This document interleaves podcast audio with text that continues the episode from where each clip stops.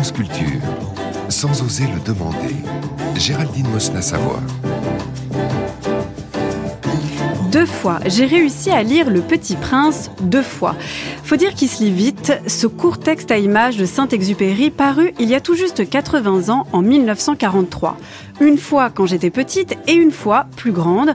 En vrai, c'était il y a trois jours. Et pourtant, à chaque fois et à 30 ans d'écart, la même incompréhension. Qu'y a-t-il dans ce livre qui le rend aussi populaire, autant aimé? Qu'est-ce que j'ai loupé entre le Dessine-moi un mouton et le renard apprivoisé? Pourquoi se pâmer devant une phrase aussi cliché que l'essentiel est invisible pour les yeux Alors aujourd'hui, j'aimerais comprendre pourquoi autant d'éloges pour le petit prince qui reste quand même, en tout cas à mes yeux, assez gnangnan. J'ai vécu seul, sans personne avec qui parler véritablement, jusqu'à une panne dans le désert du Sahara il y a six ans. Quelque chose s'était cassé dans mon moteur, et comme je n'avais avec moi ni mécanicien ni passager, je me préparais à essayer de réussir tout seul une réparation difficile. C'était pour moi une question de vie ou de mort. J'avais à peine de l'eau à boire pour huit jours. Le premier soir, je me suis donc endormi sur le sable, à mille milles de toute terre habitée.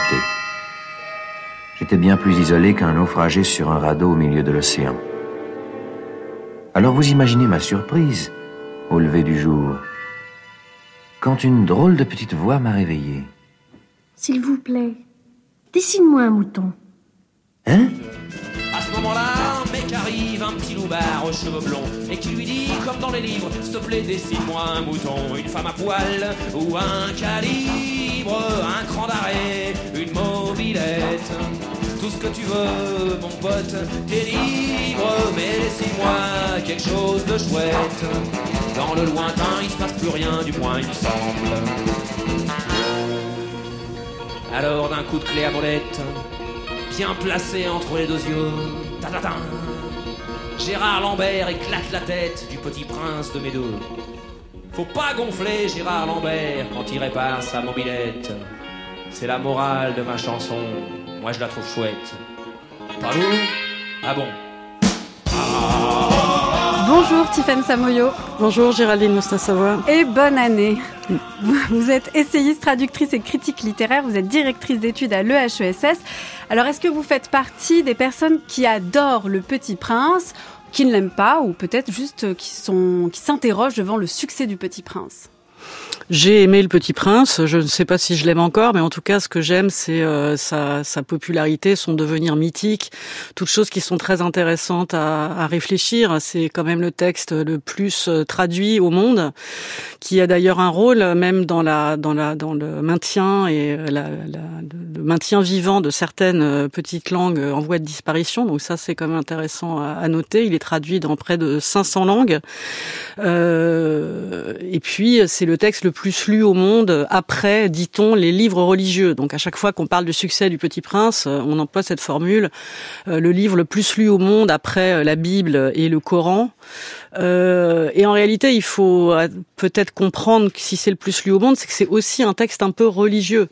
Euh, c'est un texte religieux pour des périodes moins religieuses, sans doute, euh, avec une religion qui est un peu plus à la surface des choses, qui euh, euh, adopte un régime de petite transcendance, c'est-à-dire que c'est pas un dieu lointain, absent. Hein, J'aime bien cette expression de petite transcendance. Oui, il y a, y a peut-être des grandes transcendances qui seraient une croyance dans un dans un dans un principe euh, euh, systématique global euh, de, de, création ou de ou de maîtrise de de, l'humain, des conduites, de la condition de, de vivant, de mortel, et puis des propositions moins globales comme certaines religions d'ailleurs asiatiques. Hein, euh, et Le Petit Prince, c'est un texte qui est très bouddhique compatible, par exemple, hein, et ce qui explique, euh, on pourra y revenir, son succès dans, en Corée, au Japon, en Chine. Hein, c'est mm. le livre euh, sans doute le plus lu dans ces pays. donc, je pour moi, son succès et son devenir mythique vient d'une dimension religieuse du texte euh, qui réfléchit à la question du visible et de l'invisible, à la question de la vie et de la mort, euh, donc à des questions métaphysiques euh, élémentaires et qui essaye d'apporter des réponses. Hein. Je pense que ça, c'est une des raisons du succès du livre. Donc là, vous expliquez le succès du livre, mais comment expliquez-vous qu'en même temps, il puisse agacer? C'est-à-dire qu'il y a quand même des choses qui, qui hérissent. Vous l'avez dit, il est compatible, il est bouddhique compatible. En fait, il est compatible avec tout. Donc, on est presque en mesure de se demander, euh, bah, il est compatible avec euh, avec rien, en fait, avec tout et donc avec rien. C'est sans doute une, euh, une appréciation a posteriori, c'est-à-dire que, comme toujours, des choses qui euh, ont énormément, énormément de succès, qui euh, font partie, en quelque sorte, de, de l'air qu'on respire, enfin, d'une sorte de culture tellement élémentaire qu'on mm. l'oublie, eh bien, nous apparaissent comme démodés ou clichés ou, ou gnangnang, parce qu'on les a trop vues, trop entendues, elles ont été trop exploitées. bon, il faut voir le nombre de produits dérivés autour du Petit Prince donc, euh, euh, donc voilà, mais mais il, il s'est usé comme beaucoup de mythes peuvent s'user pour certaines ou mm. pour certains, mais sans s'user complètement, parce que je pense qu'il faut être sans doute assez cultivé et appartenir à une certaine époque pour rejeter le Petit Prince. Qu'on voit bien, même dans la chanson de Renaud qu'on vient d'entendre, euh, il y a un côté provocateur à désinguer, à désinguer ce mythe et à lui tirer dessus de, de, manière assez amusante d'ailleurs. Et, c'est pas forcément qu'une critique des élites en fait. De, le, petit prince aussi peut hérisser, pas forcément parce qu'on est éduqué, mais aussi parce qu'il y a un côté provoquant à désinguer quelque chose sur lequel tout le monde s'accorde. Oui, c'est important de, de, désinguer euh, les choses sur lesquelles tout le monde s'accorde, bien entendu. Hein, euh, ça fait ça fait partie aussi euh, de, de ça, ça contribue au mythe d'ailleurs. de la pensée et ça peut contribuer au mythe. Mais il se trouve que ce mythe, comme mythe, comme tous les mythes d'ailleurs, fonctionne aussi toujours. Donc moi, je trouve plus intéressant de mm. voir ce qui continue à fonctionner parce que euh, il n'est pas au départ un mythe, il le devient. Hein, euh, il n'est pas euh, écrit comme un mythe. Un mythe, ça s'écrit pas par un individu. Hein. Un mythe, euh, c'est produit, c'est produit par des cultures. Là, c'est un texte qui, a été écrit par un auteur dans un certain contexte historique, un auteur qui, est l'auteur d'une œuvre qui a beaucoup à voir aussi avec celle-là. Hein. C'est pas un texte qui a un apax dans l'œuvre de Saint-Exupéry. ces autres textes sont porteurs de la même morale, de la même, de la même métaphysique, je dirais, liée aussi à sa profession d'aviateur. On pourra y revenir donc, euh, euh, donc il est devenu un mythe euh, avec le succès qu'il a rencontré, succès qui a, faut le rappeler, d'abord été aux États-Unis puisque c'est un texte qui a été écrit et publié d'abord aux États-Unis, en français et en anglais simultanément. Donc c'était en 1943. C'était en 1943 et ensuite qui a été publié en France euh, chez Gallimard en 1945 et qui là a rencontré aussi un, succès foudroyant et a vite été traduit euh, dans de très nombreuses langues dans le monde. Donc c'est un texte qui a voyagé euh, dans un contexte de guerre mondiale euh, où il fallait faire en 1945 avec euh, la disparition, la mort, la question des engloutis et où je pense que le, le, le mythe proposé par le, le Petit Prince, la question de, de l'étoile, euh, euh, de l'étoile restante, disons, apporter un réconfort immédiat, euh, permettait aussi d'apprivoiser la, question de la disparition et de la mort auprès d'un certain nombre d'enfants qui, qui posaient ces questions. Depuis tout à l'heure, Tiffaine Samoyon, on parle du terme de mythe. Est-ce qu'on parle du phénomène littéraire du Petit Prince comme de quelque chose de mythique, ou est-ce qu'on parle du fond du texte qui aurait la valeur d'un mythe? Euh, oui, c'est intéressant de distinguer entre les deux. Je pense que les deux sont vrais. Euh, phénomène éditorial. Le, phénomène, alors ça, ce serait mythe au, sens euh, barthésien, c'est-à-dire au sens euh, euh un peu culturel, c'est-à-dire c'est un mythe moderne au sens où voilà tout le monde l'a lu, tout le monde le connaît. Il y a des phrases, par exemple, dessine-moi un mouton. Hein, voilà, on a commencé par ça, c'est le plus mythique. Voilà, on pourrait suivre les développements de, de Dessine-moi un mouton euh, dans toutes les cultures du monde. Euh, il y a même des livres qui s'intitulent La philosophie du mouton. Il y a, c'est mm. devenu quelque chose, euh, voilà, d'une sorte de, de, phénomène culturel. Mais ce qui est intéressant, c'est que ces phrases-là qu'on peut suivre dans la culture, il y en a pas tant que ça. C'est-à-dire qu'elles sont produites, c'est, elles sont produites en effet par les mythes. au commencement, Dieu créa le ciel et la terre. Si vous voulez, ce genre de phrases qui, qui ont donné lieu à 36 euh, reprises, mm. déplacements, réinterprétations. Euh, il y en a pas tant que ça dans la culture. Donc, euh, donc on voit là comment un mythe culturel, social, historique rejoint la construction d'un mythe au sens, disons, poético-religieux du terme. Hein, et qu'est-ce que c'est qu'un mythe? C'est c'est un texte, une histoire, une parabole qui, qui explique quelque chose qu'on ne comprend pas. Hein, donc c'est ça un mythe. Et alors dans ce sens-là, le, le, Petit Prince, euh, quelle est l'histoire du Petit Prince? Qu'est-ce qu'il explique et qu'on ne comprend pas?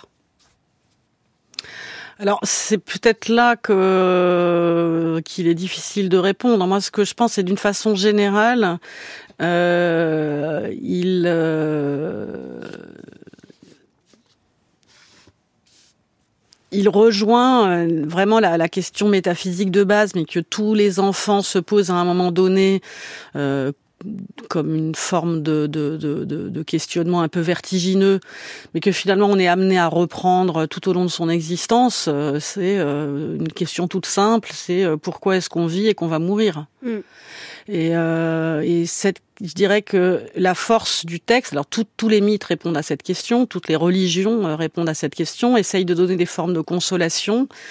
Euh, le, le, texte du Petit Prince prend en sérieux cette question sans donner véritablement de consolation. Et je dirais que c'est ça euh, qui est peut-être la force de ce texte, euh, puisque euh, certes, il, il donne la possibilité que, que la, la vie soit dans la mort euh, également, mais sans voilà, sans construction euh, de royaume euh, euh, au-delà, sans promesse de vie éternelle. Enfin, la, la consolation est assez mince. Hein. C'est petite transcendance, vous disiez. Petite transcendance. C'est quand même un texte qui est assez peu consolateur, qui est assez triste.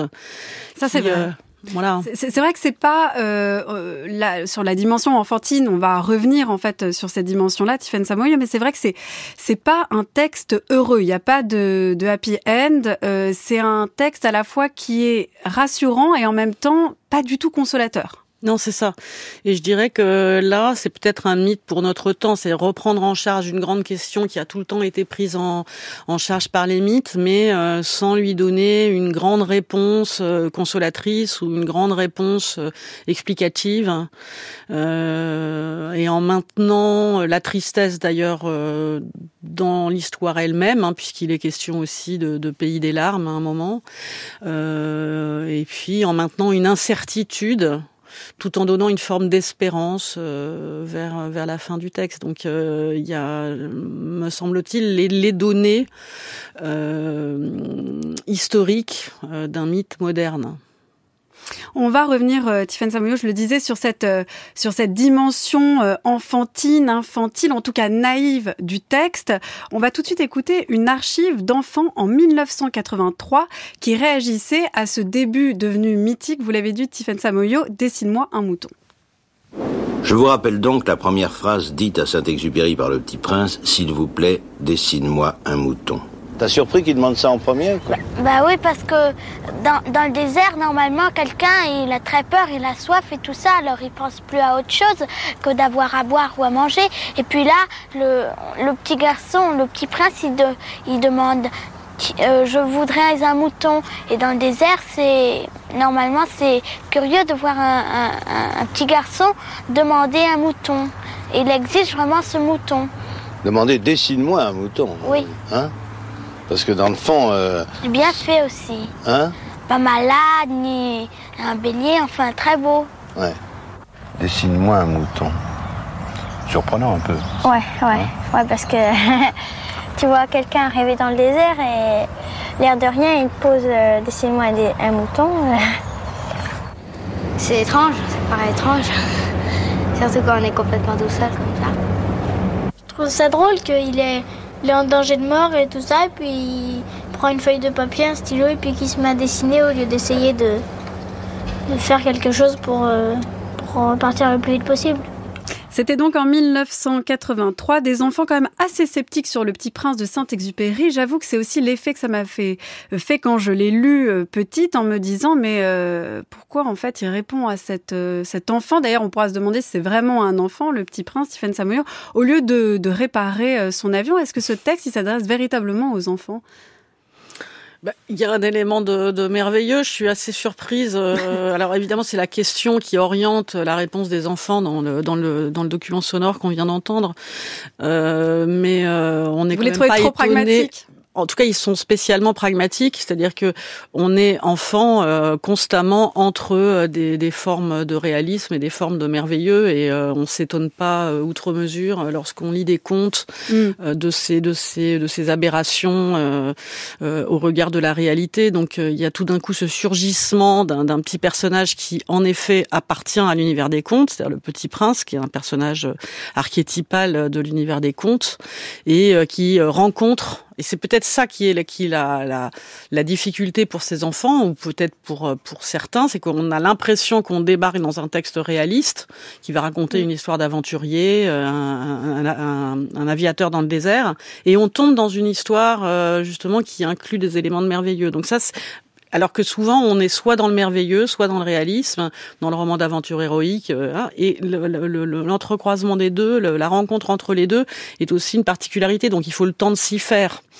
Et, euh, et, il me semble que cette phrase dessine-moi un mouton est devenue euh, presque justement ce sésame hein, qui mmh, lui mmh. appartient euh, au mille et une nuits, mais ce d'entrer du merveilleux dans le dans le dans le réel, dans le dans le réalisme, et pas dans un univers autonome. Et donc il y a cette rencontre assez incompatible de l'univers du, du, de l'aviateur, qui est celui des autres textes de Saint-Exupéry, c'est-à-dire de l'héroïsme des, des, des, premiers temps de, de l'aviation et du développement de l'aviation euh, euh, également de, de, guerre. Et puis le conte merveilleux, au départ assez assez typique, banal, disons, du Petit Prince avec sa petite planète, etc. Et dessine-moi un mouton, c'est comme ouvre-moi la porte de ton univers en quelque sorte, ou entre dans le mien, mais il y a tout au long du texte cette hésitation entre les deux et euh, qui est peut-être un problème pour le fonctionnement du texte auprès de certaines lectrices ou certains lecteurs, mais qui est aussi sans doute euh, une part de sa force. Ouais. Qui fait que, que ça mm. marche. Mm. Est-ce qu'on peut se demander, Tiffany Samoyo, si ce texte ne s'adresse pas d'abord à des adultes qui fantasment une certaine idée de l'enfance, l'enfance qui euh, devrait pouvoir s'étonner de tout, se satisfaire d'un mouton euh, euh dans une boîte euh, Est-ce que finalement, c'est pas plus un texte bah, de vieux nostalgiques?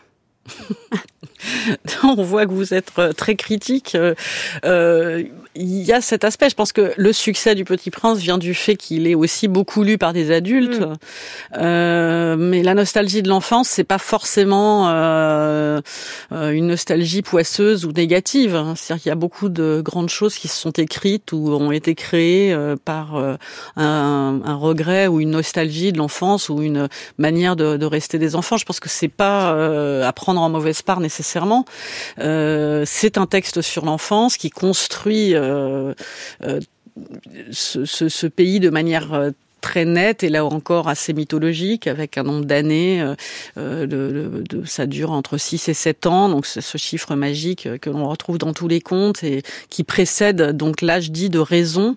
Il y a une critique en fait de, du rationalisme, d'un certain capitalisme rationaliste hérité des Lumières qui, qui apparaît dans le, dans le corps du texte, pas forcément dans les passages les plus connus parce que très souvent on résume le Petit Prince à dessine-moi un mouton et au renard, mais entre le, le mouton et le renard, il y a tout le texte il y a, toutes les aventures du il y a, Il y a énormément de rencontres du Petit Prince avec euh, un certain nombre de personnages qui reprennent euh, des figures d'adultes qui sont euh, presque toutes critiquées.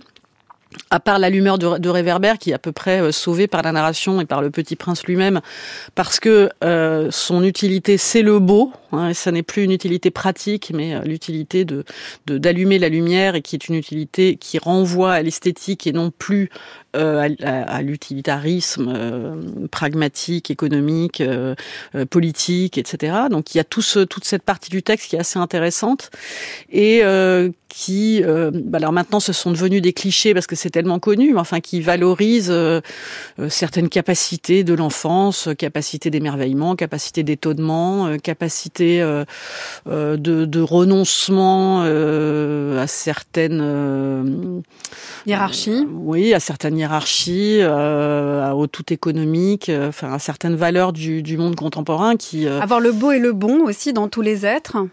Oui, donc évidemment, euh, ça peut paraître tout à fait niais et naïf, mais euh, mais il y a aussi une critique à travers la critique un peu naïve des grandes mm. personnes, hein, parce que ce mot revient très très souvent dans le texte et, et un côté un petit peu démodé. Bon, les, les, deux termes sont employés, mais c'est vrai que ce terme de grande personne a un côté un, peu démodé euh, dans le texte euh, français. Euh, ce qui explique d'ailleurs que le texte doit être mieux en traduction aujourd'hui, parce qu'en traduction, on peut adapter le texte à la langue contemporaine, alors que nous, on peut pas en français mm, mm. l'adapter à la langue contemporaine. Donc il y a des côtés démodés qui sont peut-être plus forts hein, que dans des traduction euh, dans des langues étrangères. Donc, mais cette critique euh, du monde des grandes personnes, c'est aussi une critique assez acérée euh, du, euh, du, capitalisme, du, du, du pragmatisme, du, du, pouvoir absolu. donc, bon, voilà, c'est, ça sert à rien non plus de, de, de, critiquer cela. Je pense que. Mais c'est pas tant ça que je critique, c'est pas le, le fait que ça s'adresse à une enfance fantasmée, c'est que c'est une vraie question sur cette valorisation de certains registres littéraires comme parce parce qu'il s'adresse à l'enfance. Il serait euh, bon de ne pas les critiquer ou bon de les trouver bons parce que il valorise une certaine vision de l'enfance qui est peut-être en fait totalement mythifiée. À savoir que les enfants seraient euh, forcément émerveillés, forcément étonnés, capables de voir le beau et le bon dans n'importe quel euh, objet, alors que les adultes, pervertis par leur esprit de sérieux, tels les personnes qu'ils rencontrent, donc il y a le roi, le vaniteux, l'ivrogne, le businessman, la l'humeur de réverbère et le géographe seraient complètement euh. Est-ce que c'est pas ce texte-là qui finalement fait une critique euh, des grandes personnes euh, plus que moi qui fais une critique de l'enfance à travers ce texte? Oui, mais le personnage, euh, le personnage du Petit Prince, c'est pas, c'est, pas un personnage complexe, pour sinon il serait pas devenu mythique. C'est un personnage qui a une certaine euh, simplicité, mais qui n'est pas un personnage, euh, je dirais seulement émerveillé, etc. C'est quand même un personnage extrêmement solitaire, hein, très mélancolique, en exil. Euh, qui est sans parents. Euh, mm c'est un, un, personnage euh, qui a aussi quelque chose, euh, qui dit aussi quelque chose de nos conditions contemporaines, euh, d'arrachement à la terre. je dirais qu'on a tendance peut-être dans certaines lectures et un petit peu dans la vôtre, disons, à, à enfermer le mm. Petit Prince dans une dans une sorte de naïveté confiance, confiante, qui serait celle de l'enfance, alors que ça n'est pas que ça. Hein. C'est un personnage. Est-ce que c'est un enfant déjà? ouais, ben, comme beaucoup d'enfants, c'est un personnage qui connaît la mélancolie, qui euh, connaît l'ennui, qui euh, euh, qui connaît l'abandon ou qui a peur de l'abandon. C'est, il me semble que quand même, il, il, il a la, la, capacité à porter des expériences négatives de l'enfance et pas seulement des expériences positives. Et que c'est la force de ce personnage que, que, d'une certaine manière, il dit aux enfants ou aux adultes qui se souviennent de leur enfance, parce qu'on ne se souvient pas que des bons moments de son enfance, il, il dit euh, bah, l'enfance c'est aussi euh, très dur. Hmm. Moi, je le ressens comme ça. Vous avez dit, Tiffaine Samoyo, que le petit prince n'était pas euh, un personnage complexe, sinon il n'aurait pas pu être euh, aussi universalisé d'une certaine manière. On pourra revenir aussi sur, sur ce terme. Euh, Est-ce qu'il est si simple que ça, en fait, le petit prince? Parce que tout, c'est tout le sens du récit. L'aviateur tombe sur le petit prince dans le désert qui lui demande de lui dessiner un mouton, et à partir de là, le narrateur aviateur va tenter de retracer, de comprendre justement le Petit Prince. Le Petit Prince qu'on voit souvent comme un petit personnage euh, euh, enfantin, naïf, niais, euh, si on est un peu méchant comme moi, néanmoins est, beaucoup plus en fait complexe que ça. C'est-à-dire qu'on on, essaye de comprendre ce qu'il veut, d'où il vient ce qu'il recherche. Et ça, d'une certaine manière, la recherche échoue à répondre à ces questions-là. Oui, alors euh, effectivement, il faut rappeler comment se construit le récit, c'est-à-dire que tout, tout, est, tout est rapporté par la narration de l'aviateur. Donc, d'une certaine manière, c'est un personnage qui ne peut exister, qui peut n'exister que dans l'imagination de cet aviateur, puisque à un moment, il raconte ce que le petit prince lui a dit, mais c'est quand même du discours rapporté. Hmm. Hein, mais on a tendance à l'oublier, et, euh, et, et, finalement, la, la, le personnage qui, le personnage de l'aviateur, c'est un personnage qui accepte aussi de ne pas répondre aux questions qu'on pourrait éventuellement se poser. Donc à un moment, toutes ces questions, qui il est, d'où il vient, qu'est-ce qu'il cherche, finalement sont des questions qui ne comptent plus qui, on n'a pas besoin des réponses. Et c'est ça que, qui, qui, est aussi intéressant, c'est aussi de dire. C'est presque plus intéressant que ce qui est dit. Il y a un certain nombre de questions. Il y a un certain nombre de questions qu'on peut se poser dans l'existence. Alors c'est ça aussi euh, qui fait, de, de, mon point de vue, de ce texte un texte un peu religieux. C'est-à-dire qu'il y a un certain nombre de questions qui ne trouveront jamais véritablement de réponse, mais euh, on peut s'acheminer d'une certaine manière vers la réponse, etc. Mais c'est presque ça qui est plus intéressant euh, dans ce texte que ce qui est dit véritablement, qui parfois euh, est simple, va véhiculer un certain nombre de clichés. Peut-être qu'à l'époque, ce n'était pas des clichés et que c'est la force de ce texte qui les a créés, mais c'est plus intéressant de voir en fait ce qu'on attend d'un texte face au petit prince et pourquoi on est déçu ou pourquoi ça marche. Or, c'est plus intéressant de se demander pourquoi on tient tant à savoir à chaque fois d'où viennent les personnages, ce qu'ils veulent, ce qu'ils cherchent, comment ils vont vivre et comment ils vont mourir. Oui, c'est-à-dire que euh, est-ce que c'est un personnage Je disais que c'était un personnage qui avait une forme de simplicité. Euh, oui, euh, il y a une forme de simplicité. La, la, la, je disais que la force, c'est plutôt euh, de d'osciller entre deux pôles euh, simples, hein, qui Mhm. sont euh, positifs, négatifs, euh, visibles, invisibles, tristes, joyeux, et de ne jamais choisir entre ces pôles. hein. Et, euh, et donc, ce qui crée une forme de, ce qui crée une forme de complexité. Euh, mais voilà, ce, ce- le personnage euh, de l'aviateur est aussi euh, assez important parce que lui-même commence son récit en disant que euh, il a très longtemps dessiné un boa, enfin un serpent, un Mm. éléphant dans un boa, et que personne n'était capable de, de comprendre son dessin. Et finalement, dessine-moi un mouton. Euh, ça aboutit exactement à la même chose, c'est qu'il finit par dessiner le mouton dans une boîte. hein. Donc, on a le rapport entre euh, contenant et contenu, avec euh, voilà le, qu'est-ce qu'il y a euh, dans un contenant. Euh, Il y a un contenu, mais ce contenu, on ne sait pas tellement quel il est. Donc, à l'orée du livre, c'est assez symbolique aussi, c'est-à-dire que voilà, c'est l'idée, on va produire un récit à l'intérieur, chacun va pouvoir y mettre sa réalité, sa représentation. Alors une chose étrange pour moi, parce qu'on peut considérer qu'une part du succès du texte vient du dessin, parce que le dessin a été extrêmement popularisé, il a été repris, euh, décliné en quantité de produits dérivés, en quantité de, de films, de, de mise en scène, etc. Euh, alors que précisément, euh, le texte nous dit que le dessin n'a pas d'importance, hein, que euh, l'important c'est le contenant et qu'à l'intérieur on peut mettre la représentation qu'on veut.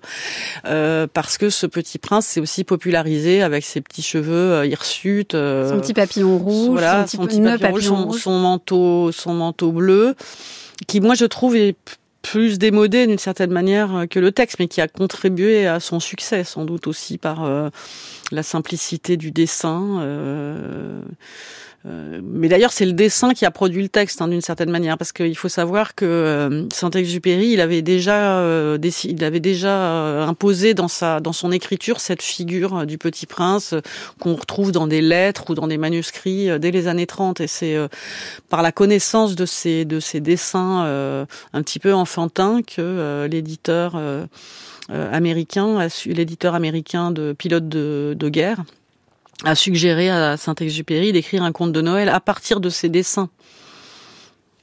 Et voici précisément que cette œuvre qui avait paru dans toutes les langues de la terre, dans toutes les langues vivantes, dirais-je, vient de paraître traduit dans une langue que certains disent morte, mais qui peut-être n'est pas tout à fait morte pour vous, au moins écoliers et lycéens, en latin.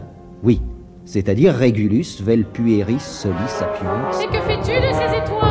que j'en fais, je les gère, je les compte et je les recompte, c'est difficile. Moi, si je possède un foulard, je puis le mettre autour de mon cou et l'emporter. Moi, si je possède une fleur, je puis cueillir ma fleur et l'emporter. Euh.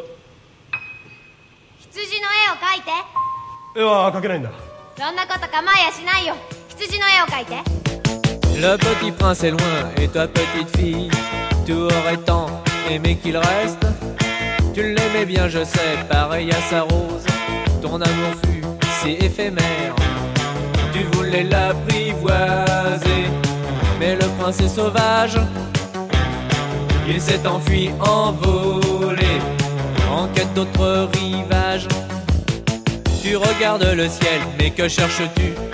Astéroïde B612 500 millions d'étoiles, c'en est trop pour toi. Fais attention au baobab. Tu le s'est préoccupé, nettoyant ses volcans. Tu veux le rejoindre, l'aider, mais tu ne sais comment.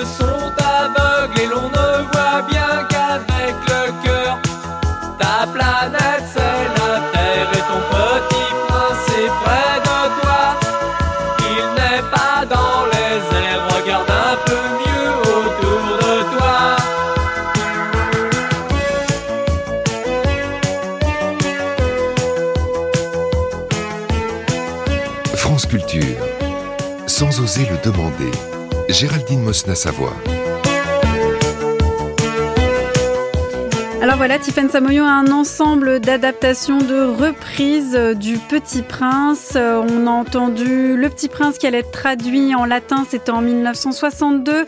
Le Petit Prince, version opéra par Michael Levinas. Le Petit Prince euh, en japonais, Dessine-moi un mouton. Et là, Nathan Ekberg, toi et le Petit Prince. Comment expliquez-vous non pas cette... euh, cette, euh, ces, ces multiples adaptations, mais plutôt ce côté universel de l'œuvre. Faut-il d'ailleurs parler de, de dimension universelle euh, du Petit Prince? Alors déjà, je réagis à ce qu'on vient d'entendre, c'est-à-dire que euh, les, certaines des adaptations démodent véritablement beaucoup. Par exemple celle-ci? Par exemple, celle qu'on vient d'entendre démode euh, beaucoup euh, l'œuvre et le texte et sont vraiment ancrés euh, dans leur époque. hein. C'est le c'est le, le, le problème justement des, des, des textes très connus ou des mythes tout le temps actualisés et les actualisations elles-mêmes se démodent, les traductions se démodent et donc là on, on vient d'en avoir un exemple assez criant. Alors euh, Ça, c'est pour Nathan Ekberg, du coup. bah, voilà.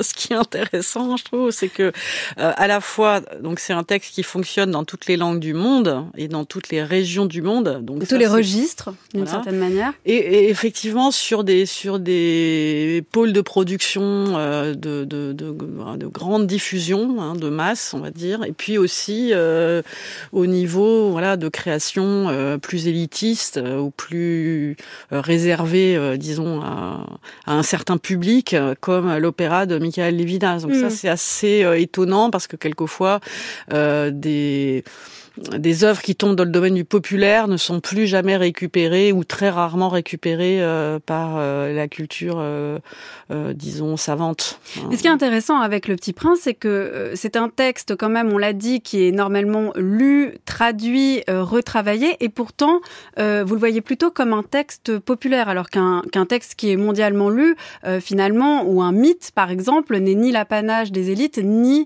d'une réception populaire. Non, mais quand je dis populaire, c'est justement que euh, c'est totalement généralisé. Euh, C'est c'est populaire au sens où c'est un, un, un public euh, qui est devenu indénombrable. Oui. C'est pas au sens de culture populaire, disons, qui stigmatiserait un certain type de culture. Mais souvent, quand c'est quand ça appartient comme ça à ce domaine public euh, absolu euh, et, et, généralisé sur l'ensemble de la planète, euh, voilà, c'est- intéressant que ça soit aussi, c'est normal aussi. Hein, c'est comme comme les mythes, euh, ça peut euh, faire l'objet de- de- d'adaptations. euh, tous les de tous les registres. hein. Là aussi ça ça concourt euh, finalement à la à la conception du, du Petit Prince comme mythe. C'est c'est- c'est le fait que ça existe en effet dans toutes les cultures, même si euh, je, je c'est pas un texte qui est forcément très lu à l'université ou très travaillé euh, par les Ça, c'est intéressant. Parce que est-ce que, euh, d'une certaine manière, euh, on a une attitude, on peut avoir une attitude assez snob à l'égard du Petit Prince parce que tomber dans la généralisation, dans la généralité?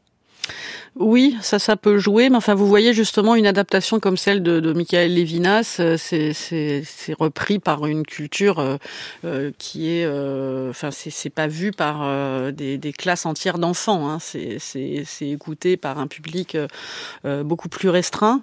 On peut se demander d'ailleurs ce que recherche euh, ce public restreint en allant voir un opéra euh, du Petit Prince. Oui, alors je pense que quand ils quand ils y vont, euh, ils vont plutôt écouter euh, Michael Levinas, hein, euh, qui voilà qui, s'empare de ce mythe et qui en fait quelque chose qui ressemble davantage à du Michael Lévinas que euh, sans doute à du Saint-Exupéry ou à l'idée qu'on fait de ce qu'on se fait de ce texte. Même s'il y a une chose intéressante dans son interprétation, c'est la prise en compte justement des différentes langues dans laquelle euh, euh, dans laquelle existe, qui crée une sorte de son un petit peu généralisé avec toutes les langues du monde. Enfin, il y a quelque chose de beau aussi dans l'idée que ce texte existe dans toutes les langues du monde. Je le disais en commençant, c'est un texte dont la traduction euh, a aussi pour but de d'inscrire des langues orales ou des dialectes euh, seulement oraux et dont les dont les locuteurs sont en voie de disparition. Euh, c'est un texte qui est devenu un petit peu paradigmatique du sauvetage de certaines langues en voie de disparition. Donc ça c'est je dirais que c'est quelque chose de très intéressant à signaler. Euh, pour ce qui est de, de, de, du travail universitaire, bon, il y a évidemment euh, un certain nombre de spécialistes de littérature enfantine qui vont prendre en compte euh, le Petit Prince dans des corpus beaucoup plus larges. Euh, je dirais que souvent les spécialistes, par exemple de littérature française à l'université, ils vont être plus spécialistes d'un auteur que d'une seule œuvre, mhm. et que Saint-Exupéry, en dehors de Petit Prince, est un écrivain qui s'est démodé. Il faut bien reconnaître. Pourquoi il s'est démodé d'ailleurs? Alors, il s'est démodé euh, parce que il est, il a, il, a, il a eu connu euh, son succès d'un certain héroïsme et un certain humanisme qui se sont démodés. C'est-à-dire que euh, son, succès très important qu'il a commencé à connaître avec Vol de nuit au milieu des années 30 et qui, qui s'est poursuivi ensuite hein, avec Pilote de guerre et puis même ses œuvres posthumes. Euh, c'était vraiment lié à un contexte historique très particulier, celui de l'aventure euh, de, de l'aviation, des débuts de l'aviation, euh, de l'aéropostale, etc. C'était celui aussi d'un héroïsme assez viriliste qui, voilà, dans, dans, dans, les années 30, venait de la Première Guerre mondiale et conduisait vers la Seconde et puis euh, d'un humanisme euh, euh, qui est celui de d'énormément d'écrivains des années 30, européens des années 30, mm. voilà, qui, qui, qui plutôt pacifiste, euh, qui, qui essaye à tout prix par la littérature d'éviter la catastrophe qui s'annonce. De faire le bien. Euh, bah, de penser le bien, euh, euh, mais pas voilà, enfin un bien historiquement mm. situé hein, dans le sentiment aussi d'un monde qui est en train de finir et d'une catastrophe annoncée. Donc euh, euh c'est pas le bien en général. Hein. C'est aussi dans un contexte historique très précis. Euh, bon, ce sont des textes qui portent ces, ces valeurs-là, qui se sont beaucoup évidemment et qui ont été beaucoup écornés par la Seconde Guerre mondiale. Hein.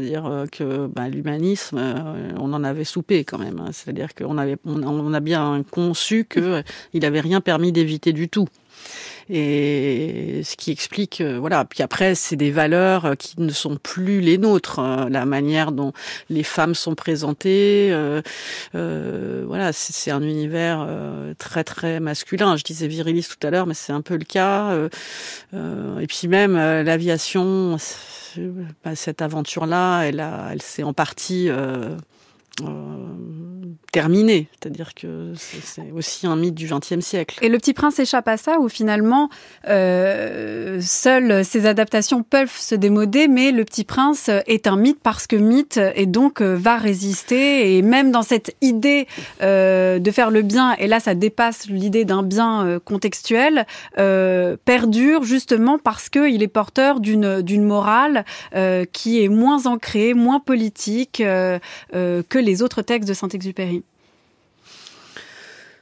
je pense que le contexte historique de production du, du, du livre est important et il n'y aurait pas eu ce succès s'il n'avait pas été écrit et publié à ce moment-là.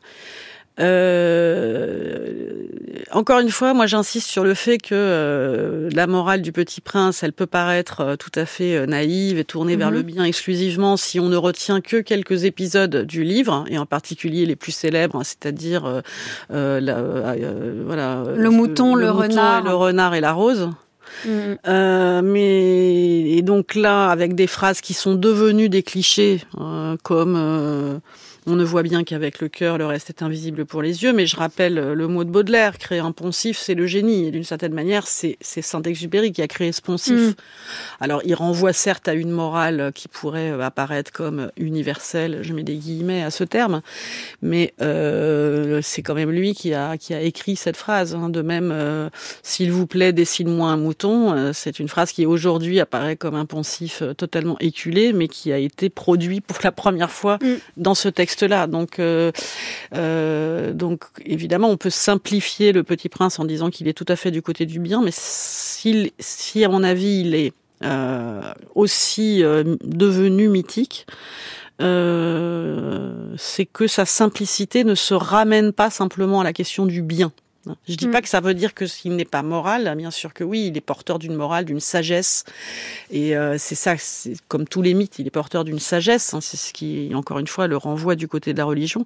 Mais ça n'est pas une morale uniquement euh, positive. Euh, c'est une morale, qui, qui prend aussi en compte euh, la difficulté euh, d'être d'être vivant, euh, la solitude, l'exil, des choses très Enfin, c'est la force du texte, toutes les choses qui nous qui nous poignent, qui nous émeuvent et qui finalement euh, Mais ça reste nous rendent enfants aussi. tout ce qui nous fragilise et nous vulnérabilise à l'âge adulte, c'est des moments où on se sent ou se sent redevenir enfant précisément à cause de cette vulnérabilité. Et je trouve que c'est un grand texte sur la vulnérabilité. Mais euh, cette morale reste euh, aussi forte euh, parce que, à un moment donné, elle se détache du contexte de production. Si aujourd'hui ça a autant de succès, c'est justement parce que la dimension politique, sociale, économique de production du Petit Prince n'est plus là et il y a une force par elle-même. Est-ce que cette force-là, elle est due à ces poncifs euh, qu'a créé Saint-Exupéry, ou justement euh, au fait qu'il traite des termes universels comme euh, la mort, la beauté, l'amour, l'amitié. Oui, je pense, oui. c'est un texte sur les liens et qui produit une sagesse, alors qui effectivement, dans son résumé, peut paraître assez naïve, hein, et, d'une certaine manière, on a aussi envie de la critiquer. Euh, mais c'est un texte, euh, oui, sur euh, sur ces grands thèmes-là hein, que sont l'amitié, donc une politique qui serait fondée uniquement justement sur ces liens d'amitié, de fidélité, de responsabilité aussi, hein, la mm. question de la responsabilité qui, paraît, qui me paraît très importante dans le texte. Mais je, je... est-ce que vous diriez un texte universel? Moi, j'ai du mal avec ce terme d'une façon générale parce que je pense que c'est un terme qui a été euh, approprié par une euh, par une culture hein, au, au, détriment des autres et donc euh, euh que, que,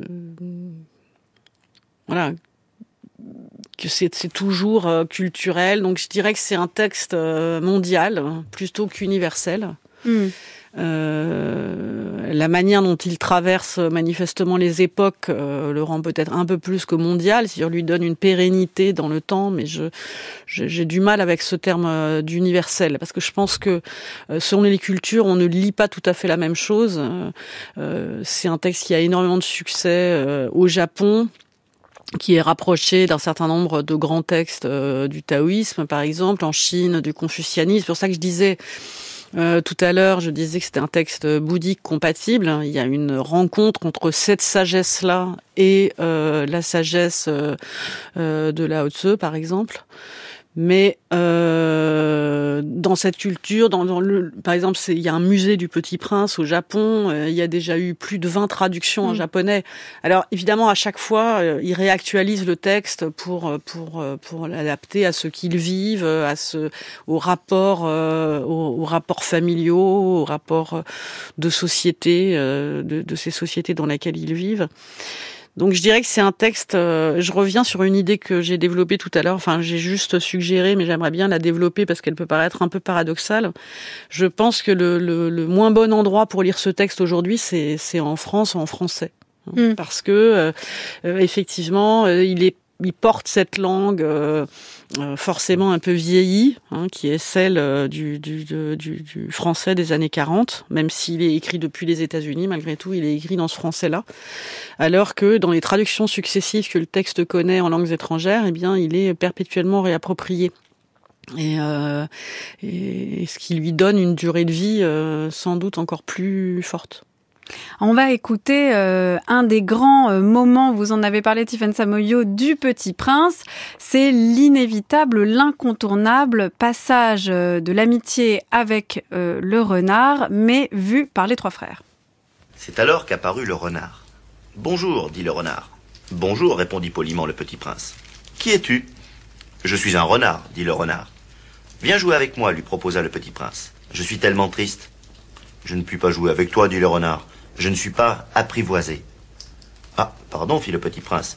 Qu'est-ce que signifie apprivoiser C'est une chose trop oubliée, dit le renard. Ça signifie créer des liens.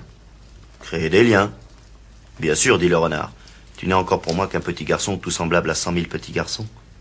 Et je n'ai pas besoin de toi et tu n'as pas besoin de moi non plus. Je ne suis pour toi qu'un renard semblable à cent mille renards. Mais si tu m'apprivoises, nous aurons besoin l'un de l'autre. Tu seras pour moi unique au monde, je serai pour toi unique au monde. Continue l'histoire. Les champs de blé ne me rappellent rien. Et ça, c'est triste. Mais tu as des cheveux couleur d'or. Encore.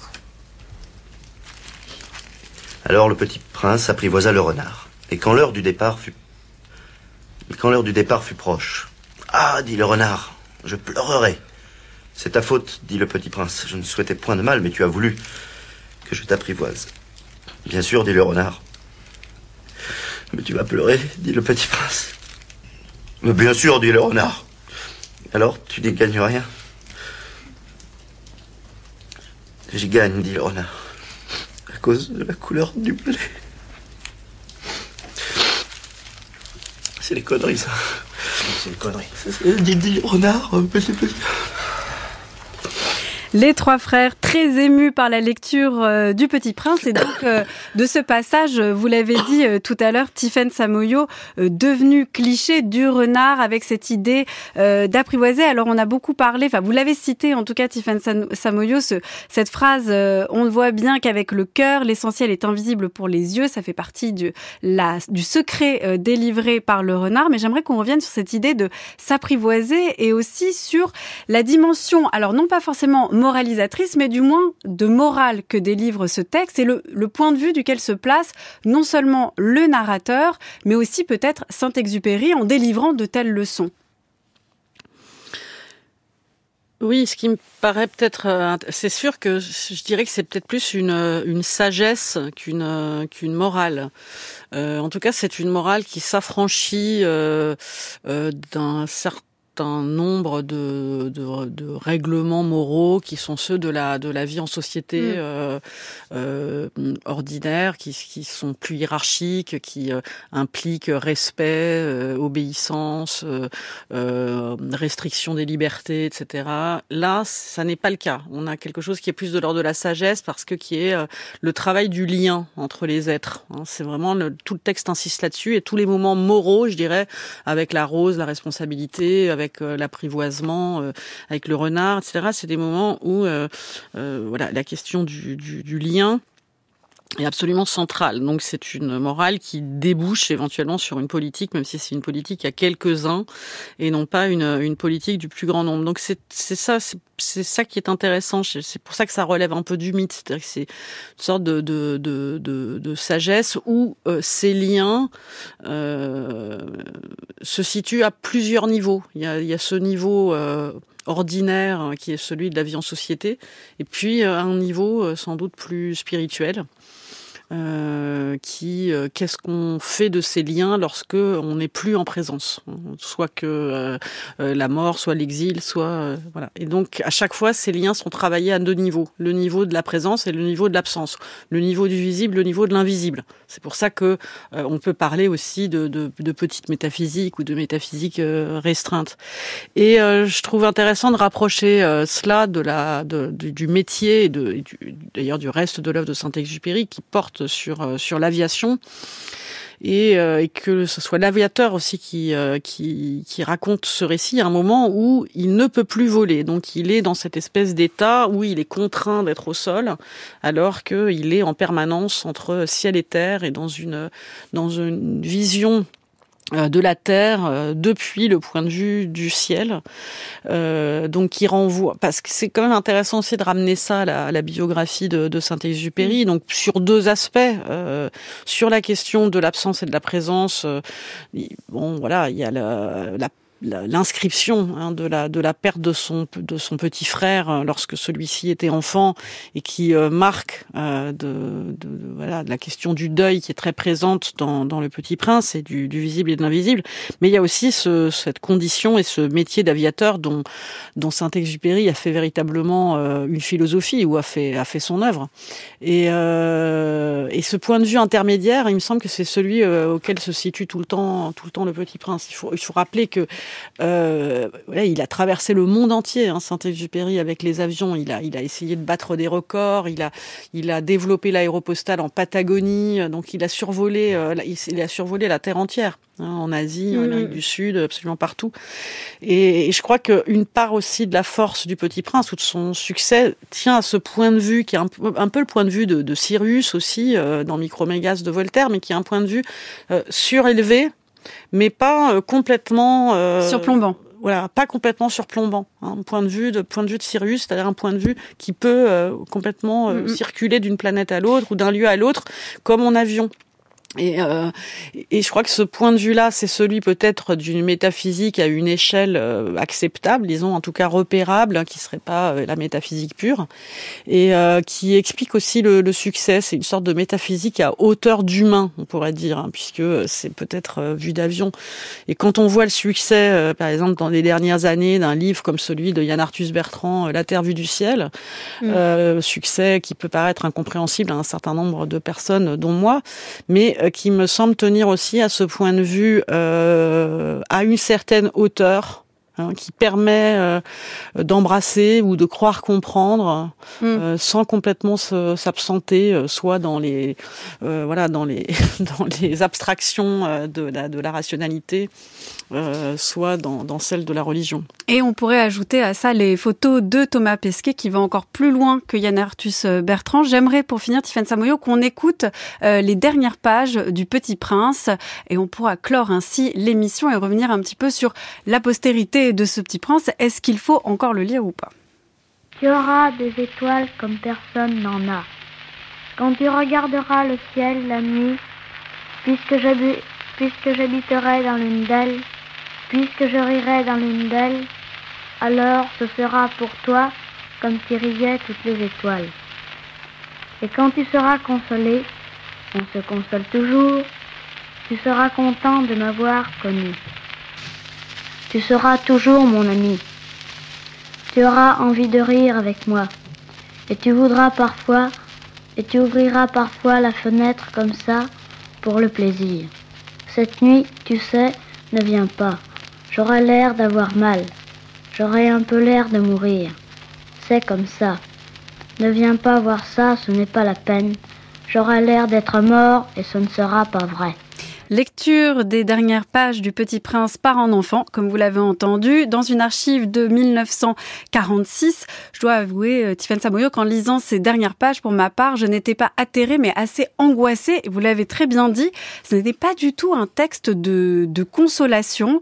Est-ce qu'il faut encore lire Le Petit Prince et alors pour en tirer quoi? Oui, je pense que je pense qu'on en a parlé. C'est un texte qui prend en charge des, des, des, inquiétudes, des inquiétudes, et qui ne leur donne pas euh, de réponse euh, absolument stable. Donc, euh, il y a évidemment des choses qui se sont démodées dans Le Petit Prince parce que précisément sa, sa notoriété et sa postérité a fait que certaines de ses phrases sont devenues mm. des, des, clichés et, ont été usées. mais néanmoins, évidemment, il faudrait pas lire que ça. Bon, ça, ça, voilà, ça me paraît pouvoir restituer et, et prendre en charge certaines de ces inquiétudes?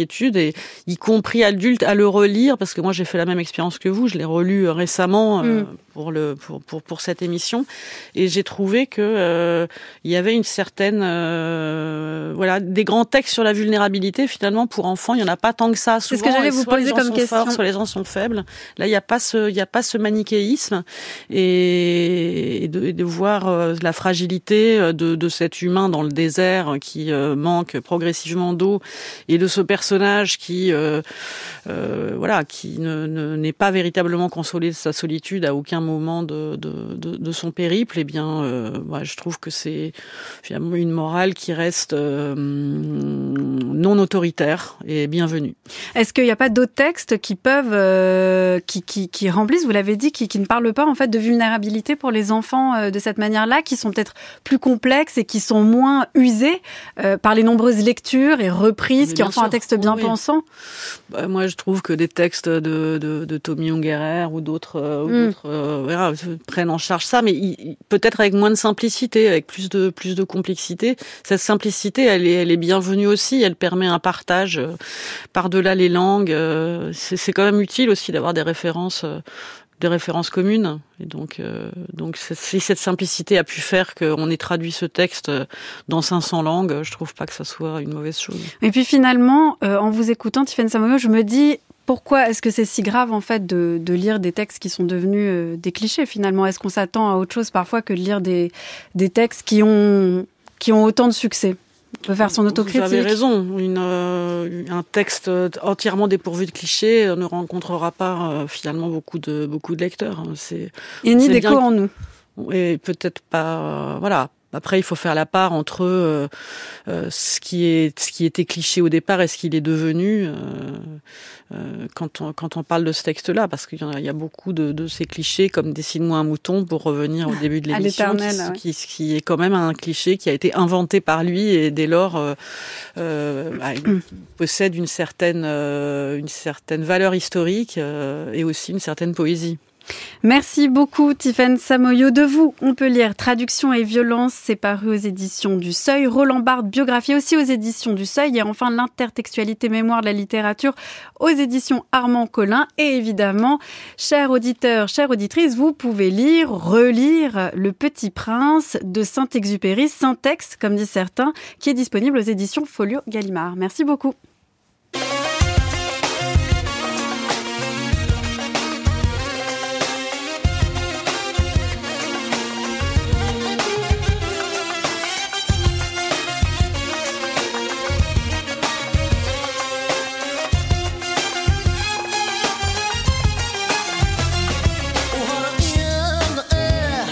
شافوني نبغيها نديرها رأيها.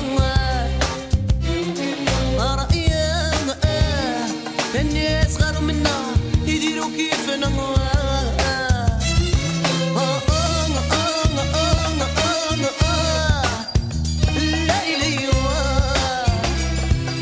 Je t'aime, je pense à toi, tellement je t'aime, je rêve.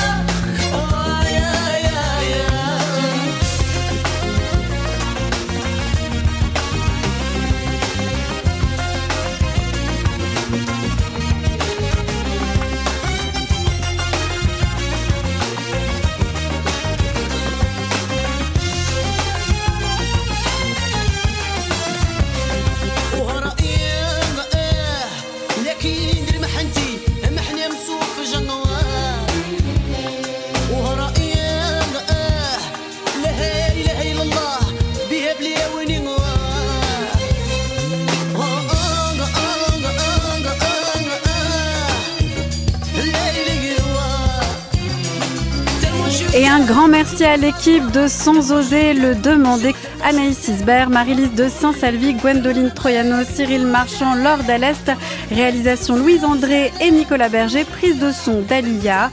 On se retrouve sur les réseaux Twitter, Instagram et bien sûr sur le site de France Culture à la page de Sans oser le demander ou encore sur l'application Radio France.